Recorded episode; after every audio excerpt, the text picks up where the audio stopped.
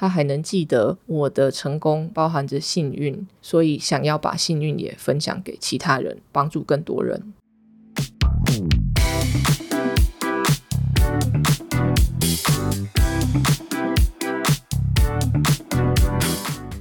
嗨，大家今天过得好吗？欢迎收听理科 PD。Hello，我是 Debbie。今天是一周一次的读书会，书名叫做《记得你是谁》，哈佛的最后一堂课。其实它是来自于哈佛商学院一个传统，每个教授会在最后一堂课讲自己的人生故事，怎么开始的，从小的生活背景到他现在的领悟，作为给学生的告别礼物。这本书里面有非常多故事，一个故事一个章节，那我们就挑几个特别有趣的来讲。第一个故事是讲一个叫做 Jakuma 教授的故事。他说，他一九六六年的时候跟他的好朋友一起去爬喜马拉雅山，但因为没有抓好时间下山，遇到了山难。两个人走到一个延伸出来像悬崖的地方，上面又盖着雪，走上去的时候它就断掉，你就可以想象有多可怕。从几百公尺的地方失足，这时候两个人就往旁边一跳。就库马教授得了重伤，但是另外一个好友就不幸罹难了。重伤的过程之中，他遇到了跟他甚至语言没有办法沟通的妇人，把他背下山，背了他走了三天，互相不认识，语言不通，但是这个妇人还是这样子照顾他，最后他得救了。在这一个过程之中，应该是有非常多的启发。无缘无故被人家救助，他觉得他得救非常的幸运，他想要把这些幸运散播给人家。他所讲的就是成功来自于幸运，也带来义务。当然，他不是要磨灭说中间的过程之中会不努力了，没有。但是这么多人都很努力的状况之下，就是差那么一点点幸运。因为同时遇到山难，他幸运的活下来了，但是他朋友罹难了。有的时候你就会知道，人生真的没有办法控制什么事情要发生不发生。不管你练得再怎么强壮，身体再怎么好，你遇到悬崖要断掉的时候，你不管是谁都没有办法。所以他就期许自己跟这些学生，成功来自于幸运，也带来造福他人的义务。他相信这些哈佛商学院的学生，大部分之后会有非常耀眼的工作啊，或者是拥有各式各样的成功。不知道大家有没有想过，刚毕业那时候的自己跟现在差了多少？如果这些学生能记住教授跟他讲的这些话的时候，有一天他到了一个很高的职位，他还能记得他是从哪里来的，他还能记得我的成功包含着幸运，所以想要把幸运也分享给其他人，帮助更多人。这个我看了蛮有感的，因二零一一年到现在，我已经离开学校十二年了。这十二年遇过大大小小的各种事情，这就可以接到另外一个教授讲的故事。他最主要在讲人生无常，计划不如预期的状况之下，我们要怎么样还可以稳住前进？我相信百分之九十的人毕业的时候想做的事情，跟为自己定下的目标梦想。可能过了十年之后都会变了一个样子。还有我们在做事情的时候，对我来讲，永远都会有没有期待的事情就突然发生了，然后就转了一个方向。以前我会觉得，我的天呐，世界要毁灭了，为什么我全部已经准备了这么周全了，但还是事与愿违呢？可是久而久之，我发现无常对我来讲才是常态的时候。我慢慢真的能接受，我要往东走，可能就会往西的时候，我的状态又不一样了。我接受，就算不如预期，我还是要想办法前进，试各种不同的方式，找不同的人。因为每个人其实，在遇到困难、在遇到挫折的时候，不就是不如预期吗？但当我们有这些情绪的时候，我们怎么跟自己讲的？怎么鼓励自己的？怎么用这个视角看这件事情的？其实就是我们好几集都有提到的事情啊，其中一个包含非理性想法，事情不如预期状况之下就是不好的，它是其中一个非理性的信念嘛，这就是自己带来的偏见。但当我能真的相信这是一个偏见的时候，事情本来就不可能照你想要发生的发生的时候，我们能做的就是想办法去准备，还有处理自己的情绪。因为我相信人在很愤怒的时候，想要去拼命啊，就想我不管了，我什么都不管，我不要了，不做了。可是这样子不就是没有办法朝目标继续前进吗？其中也会有说，因为资讯不足，你知道的永远不够多嘛。就像大家想要去预测未来的股市，这么多的专家学者用这么多的数据模型想要预测，可是真的能预测精准的又有几个人呢？那在预测不精准的状况之下，难道这些从事金融人就不继续做了吗？更何况他们是商学院的人，他们心脏要更大颗才可以去处理这些东西。二零零九年发生 subprime 次贷风暴，是我大学毕业的那一年，整个经济大萧条。这时候，二零零九年毕业生大家要找工作，全部傻眼。虽然我们都觉得，哦，怎么这么不公平？怎么不是在黄金年代出生的，或是黄金年代毕业的？但大家抱怨完之后，还说啊，继续丢履历吧。这样，当然工程系的没有傻眼，因为就是还是很缺。可是。其他系包含商学院的都觉得怎么会这样？怎么我一毕业就发生经济大萧条、大裁员、金融业、房地产公司倒闭什么的连锁反应？我记得花旗银行股票一直跌，一直跌，跌到好像剩下两块五。在那里面工作的人还有高阶主管，必须心脏要很强壮的想出策略，怎么去救援自己的银行。花旗银行很大，那时候对我来讲。花旗银行可能接近于倒闭，那是不是几乎每个中小型的银行就会倒光了？其实最终还是情绪处理能力、危机处理的能力要非常的强。这个东西是我相信可以训练的，毕竟那些人可以做到这么高的职位，也不是一般人啦，都是身经百战，没有在害怕的。我看到的是他们的无惧，其他人会觉得哇怎么办？但是这些。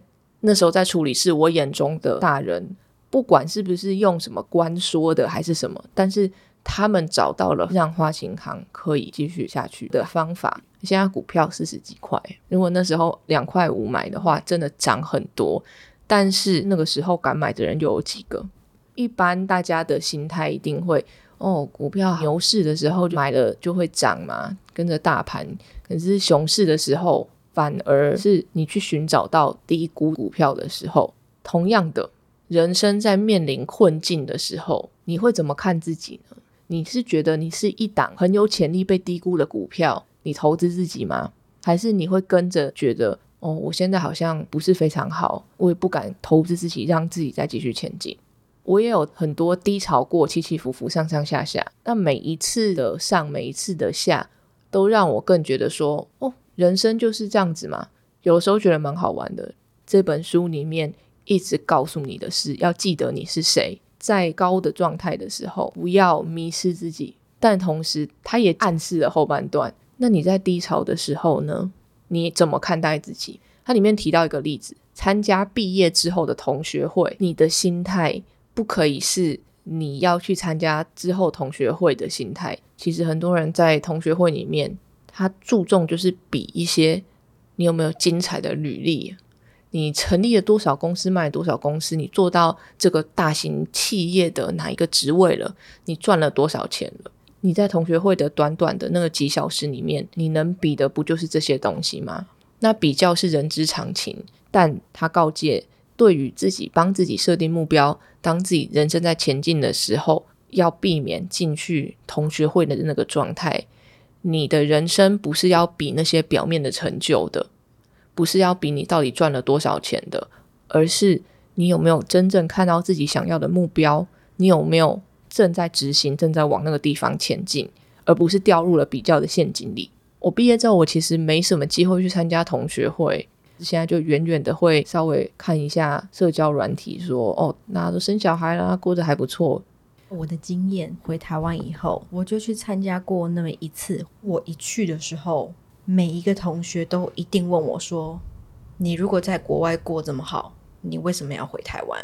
然后其实当下我就觉得，我来这边不是让你们酸我的，我是要来真的想要跟大家 say hi。我没有任何比较的心态。可是，一坐下来，好多人就这样开始抛剑问我说：“你为什么要回台湾啊？”我当时的个性啦，真的不会敢去反驳，我只会乖乖的回答，说我为什么要回台湾？为什么一定要在国外混得不好才要回台湾呢？这是大家奇怪的想法吧？对，我说你们那一班的同学，我在国外混得很好啊，但我为什么要回台湾？我有我自己的理由啊。我想他们可能不是真的有恶意，而是他们对国外的生活有很多的憧憬。就像最近工作之后认识的朋友都跟我说，他们以为 A、B、C 都很有钱哦，我就觉得哈，怎么会呢？他们不过就是美国人呢，他们就只是在美国出生长大的人，跟他有没有钱没有关系啊。最有钱的是国际学生，好吗？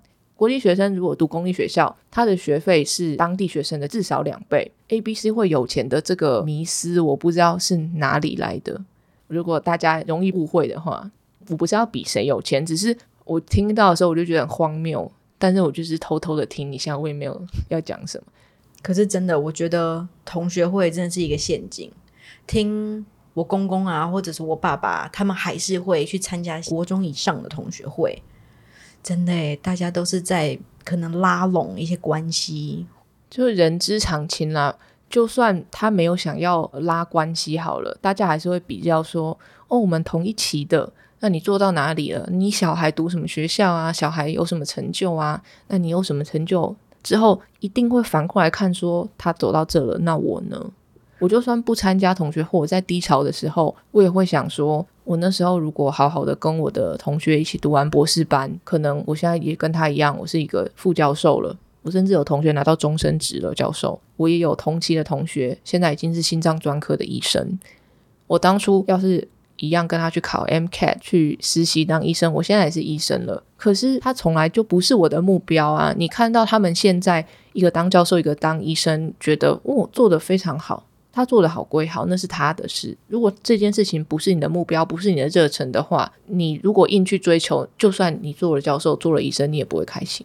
就是还是要回过头来看自己真正想要的目标是什么，你想要的生活是什么。其实我读的那些科系啊，你说 molecular cell biology 分子细胞生物学跟 biomedical engineering 生物学工程，那里面几乎八成都是 pre med，就是要准备考医学院的学生。每个都很竞争。我还听过，Johns Hopkins 是一个非常好的有医学院的学校，然后他的医学院也非常的强。可是，在里面的学生，他们拿成绩是 curve 的，就是你要前百分之多少才拿得到 A。所以我听过好几个故事，是他们会为了要确保自己拿到 A，去毁了同学的实验，或是把人家的东西藏起来。那我就觉得，哇，真的没有必要过到那样子的。然后再来是因为。我那时候很怕血，然后我也不敢做动物实验，就是我连剪一节老鼠的尾巴，我都觉得我快要晕倒了。那时候其实我参加的是神经科学的实验室，然后第一天他就拿起来说：“来，你剪这个尾巴，我们要来萃取里面的 DNA。”我连那个抓起来我都抓不下去，之后我就转去植物所。那你怎么会走那个科系啊？可是。你要知道分子细胞生物学，它其实里面学的这些东西，我只要跟细胞一起工作就好了，我不需要看到它怎么拿到那个细胞的，我可以看着人类心脏细胞在我的培养皿里面跳啊跳啊的，我至少我不用去做把心脏切下来的动作，因为这个有别人会做，我们只要订购网站上订购一个细胞，它寄过来就好了，或者是。做那个软骨细胞的实验，他们是用牛的膝盖骨嘛？也有人会帮我们切好，所以我们就是比较温室里的花朵系列的科学家这样子。你知道我煮饭，我连放在盒子里面切好一片一片的鸡肉，我都不敢用手摸，诶，我都要戴手套，诶，因为我觉得那是尸体，我就不敢啊。但至少我学到的这些关于细胞的这些技术。我还是有办法用的，虽然说它在植物上。那之后我去研究所的时候，我是跟有跟人体细胞工作，我也有跟动物细胞工作，只是我不需要直接去切啊、杀啊什么的。而且医学院的学生迟早会碰到大体，我只要一想到我就很怕。然后我就问我我朋友，因为他们的一排医生啊，你怎么敢摸起来是什么感觉？会不会晚上做噩梦啊什么的？他们就说，他们已经累到没有感觉，麻掉了。他们要读非常多的东西，然后当实习生的时候，连续工作三十个小时，那不是我要的生活。我那时候问最好的朋友，他都说他只想要睡觉，他只要有放假，他就是睡，然后之后再回去工作。当然，他一路熬到现在，他是心脏专科的医生了，可以赚非常多的钱。但当医生其实非常的辛苦。工作时间长，然后假期又短，重点是那个心理压力。你每一个工作都在救人，你有一个闪神，你会多自责。那对我来讲，那压力太大，所以我就敬佩他们。但这是我没有办法做的事情。那时候我是非常清楚我自己喜欢什么，不喜欢什么，能做什么，不能做什么的。所以回过头来，我当初在低潮的时候，我就觉得说，哦，要是能当呃副教授、教授有多好，不会再有什么大风大浪，你的日子其实过得平平静静的。当然，教授会有他的权力之争，我也听了非常多的故事。然后你要想办法去写很多 grants，去让自己实验室得到钱，但可能都不会再有什么超级大起大落，突然没有工作之类的。那低潮之后，我就想，嗯，好了，我已经确定我不想要做那个了，我不如就回过头来用心在自己身上，重新再找目标，重新再前进。每次都是这样鼓励自己的。这个的好处是，每一次的低潮时间会越缩越短，就可能从半年变成两个月，变成两个礼拜，变成一个礼拜这样。然后讲了好多故事。我想要回应到你讲这本书第二个故事的时候，你有说你自己碰到低潮的时候，你的方式就是去找人聊，去找解决的办法，就是一直想办法。虽然你是自己想办法，可是你愿意去找人聊。我觉得很多人是有挫折了，或者是失败了，他就完全不敢再去想，或者是再重新过那个过程。那其实，在讲非理性想法那一集的时候，在剪接的时候，我我又想到我想要补充的，几年前有一个社会案件，就是小灯泡的社会案件。我觉得像很多这种社会案件的爸妈或者是受害者，他无法再去面对。可是这个事件让我很记得，是因为小灯泡的妈妈后来还很勇敢的站出来，就是想要帮助这个社会，让这种事情变少。像这种人，我就真的很钦佩，因为他不会让他任何的失败或者是发生的不好的事情，让他封闭自己，不敢再去谈，不敢再去面对。其实很悲惨的事情啊，要走出伤痛，每个人的时间都不一样。他。可能是有办法在伤痛中还有办法继续过日子的人，可是有些人在这么巨大的损失之后，他可能是真的需要时间重组自己，心已经破碎了。你要捡回来一片一片的时间，每个人真的是不一样。当然，第一个是希望大家都不要遇到这么巨大的人生变故啦。那第二点就是再日常一点好了，丧子之痛这边就先略过了，因为它比较特殊。比如说离婚，或者是被裁员，啊，这两个蛮常见的嘛。或者是亲爱的家人去世，因为病啊，或者是有一些意外，不是被人为伤害的那种去世。这三种对人生来讲都是非常非常大的压力，人有很大的压力，身体就容易出问题等等的，生理又影响心理，就很容易恶性循环一个螺旋下去了。身为一个经历过离婚的人。我当时的压力真的是到了我人生的极限的极限了。你要消化的太多太多情绪，自己的情绪，还有别人对你的各种情绪、各种指点、指教，他们的价值观、他们的想法，身边的人要一一的去用一些比较柔软的方式，让他们知道为什么做了这个决定。那我可以怎么为这个东西负责？我可以怎么为我的人生负责？怎么可以为我的小孩负责？这些讲起来都轻描淡写，尤其是有名的女人，老实说，那个观念还是有的，自己都有经历过。当下的自己会觉得说，这件事情是因为我觉得为自己负责，所以做出来的决定，我也有承担。但很多人就会说，好好的为什么要离婚？离婚一个巴掌拍不响。如果有两个人就决定要这样子做的话，或许大家就可以给祝福。离婚之后还会有各自的生活，各自的人生要过。两个人希望都好好的，但中间常常很不幸的要打非常多的官司啊！不是只有我，不是在讲我自己哦。你知道，在打离婚官司，短的话两三年，长的话我听过五六年的都有。这绝对是你不预期的状况嘛？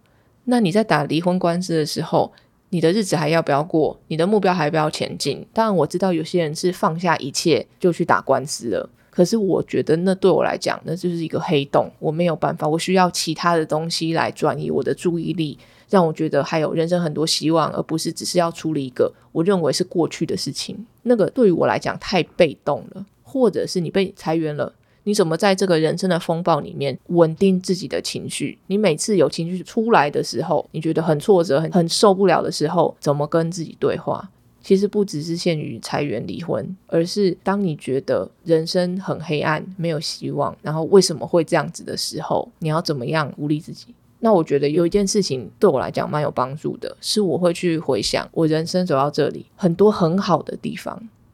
但你知道，大脑就是会专注于负面的嘛？